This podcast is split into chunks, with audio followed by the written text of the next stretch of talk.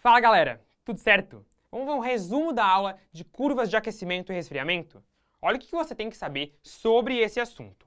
Primeira coisa, que as substâncias químicas elas possuem temperaturas específicas para mudança de fase.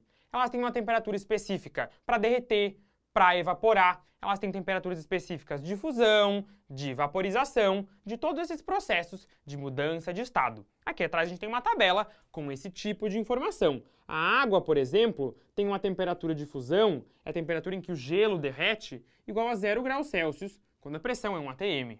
E tem uma temperatura de ebulição, que é a temperatura em que o líquido vira vapor, de 100 graus Celsius. É como se fosse uma identidade, uma característica própria daquela substância.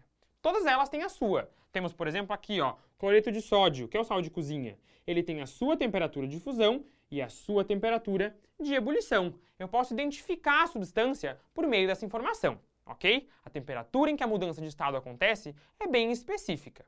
Aí você pode avaliar ou entender, acompanhar esse tipo de mudança de estado a partir de curvas de aquecimento ou de resfriamento.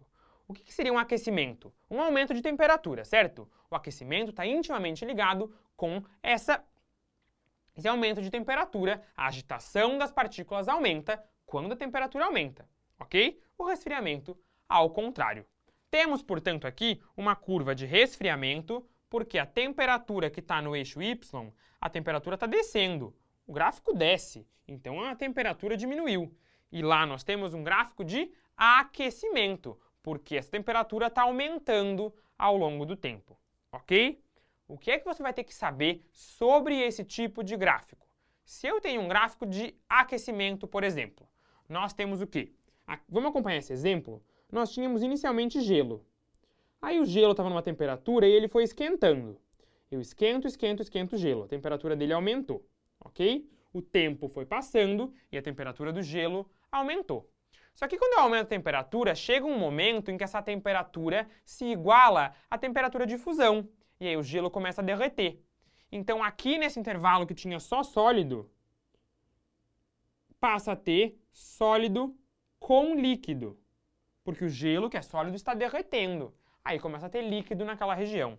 Temos líquido naquela região. Nessa região aqui está acontecendo a fusão. Aí no final dessa região, quando chegou aqui, derreteu tudo. Aí tem só o líquido. Ok, o derretimento acabou. Aí eu tenho água líquida e ela começa a aquecer de novo, porque eu estou aumentando a temperatura. Então aqui a água líquida está tendo essa temperatura aumentada. Ela aumentou de 0 para 100 graus. Só que aí eu aumento tanto que eu chego na temperatura de ebulição. Essa água começa a vaporizar. Ela começa a vaporizar, ela entra em ebulição, na temperatura de ebulição. E aí, antes eu tinha só líquido, entre esse ponto e esse, Agora eu tenho o líquido se transformando em estado gasoso, nesses momentos. Primeiro tinha só líquido. Aí agora no meio da ebulição tem os dois, e lá no final tem só o gasoso, e aí depois o vapor vai sendo esquentado. Ok?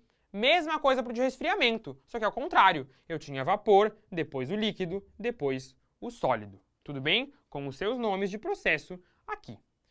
Além de você saber interpretar esse tipo de coisa, você precisa olhar para um gráfico desse e falar se é uma substância pura ou não. Como que você vai saber isso?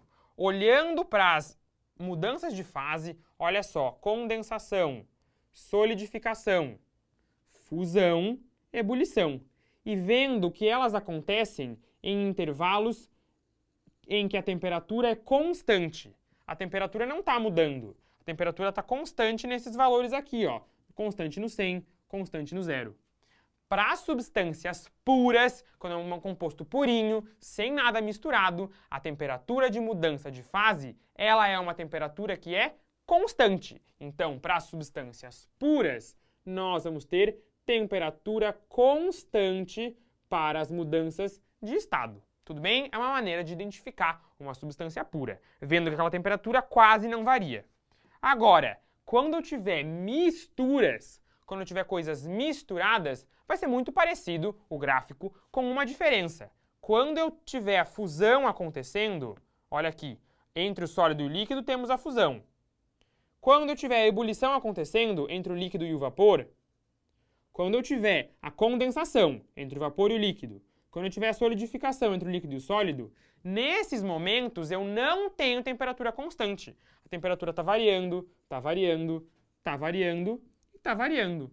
Se a temperatura varia, eu não tenho substância pura, e sim uma mistura, em que essas temperaturas são diferentes de uma constante. Tudo bem? Tudo bem.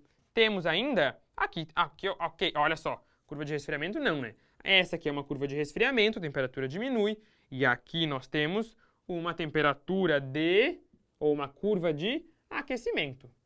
Tudo bem?